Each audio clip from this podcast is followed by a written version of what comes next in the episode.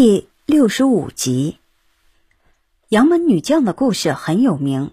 为什么花木兰却要扮成男人上战场？花木兰替父从军是一个在华夏大地流传了千年的励志故事。这个故事唯一的完整记载，就是那首脍炙人口的《木兰辞》：“唧唧复唧唧，木兰当户织。不闻机杼声，惟闻女叹息。同行十二年，不知木兰是女郎。”一位叫木兰的女子，女扮男装，替父从军。奔赴保家卫国的战场，立下赫赫战功，最终平安回家与亲人团聚。诗中没有说木兰一定姓花。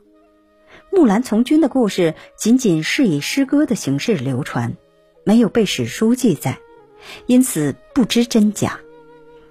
也许民间曾有这样一位勇敢的少女，她的事迹被编成诗歌传颂，后来这个故事越来越有名，于是。大家都想寻找故事的真相。木兰的姓，有人说姓朱，有人说姓魏，也有人说姓任韩，但姓花是最出名的。那是因为明朝大学问家徐渭，就是徐文长，根据《木兰辞》编了一出戏曲，叫《慈木兰替父从军》，里面说木兰姓花，因为徐渭的名气最大。而戏曲流传又广，所以大家听的最多的就是花木兰了。花木兰的故事无法确定真假，但故事产生的历史背景却是真的。一般来说，花木兰的故事公认发生在南北朝的北朝时期，因为木兰称呼皇帝为可汗，而可汗是游牧民族的称呼。北朝的国家大多数是由鲜卑等游牧民族建立起来的。因为生存环境比较恶劣，北朝人民即使是女子，也多是在马背上长大的，从小就会射箭打猎，往往英勇善战，而不像南方的女子，从小被养在闺房中学习女工。比如史书《北史》中就曾记载，北魏名将杨大眼的妻子潘氏，很擅长骑马射箭，经常女扮男装和丈夫一起驰骋沙场。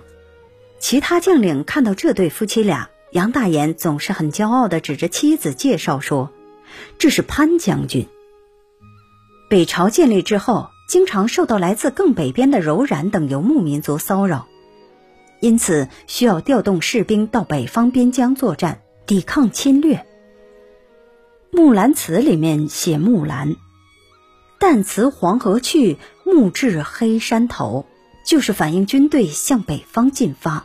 而诗中写：“东市买骏马，西市买鞍鞯，南市买辔头，北市买长鞭。”描述木兰自己购买军旅用品的场景，和北朝的府兵制需要士兵自己准备战斗装备的实际也比较符合。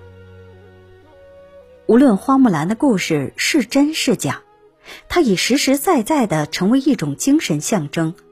花木兰作为一名女性，不柔弱不娇气，勇敢坚强的拿起武器奔赴战场，保家卫国，不怕牺牲，表现出了女性的英勇和伟大。直到今天，大家还喜欢用“花木兰”这个词来形容巾帼英雄。您刚才收听的是《军事外交：中华文化十万个为什么》同名图书，由中华书局出版。演播：牛豆虎。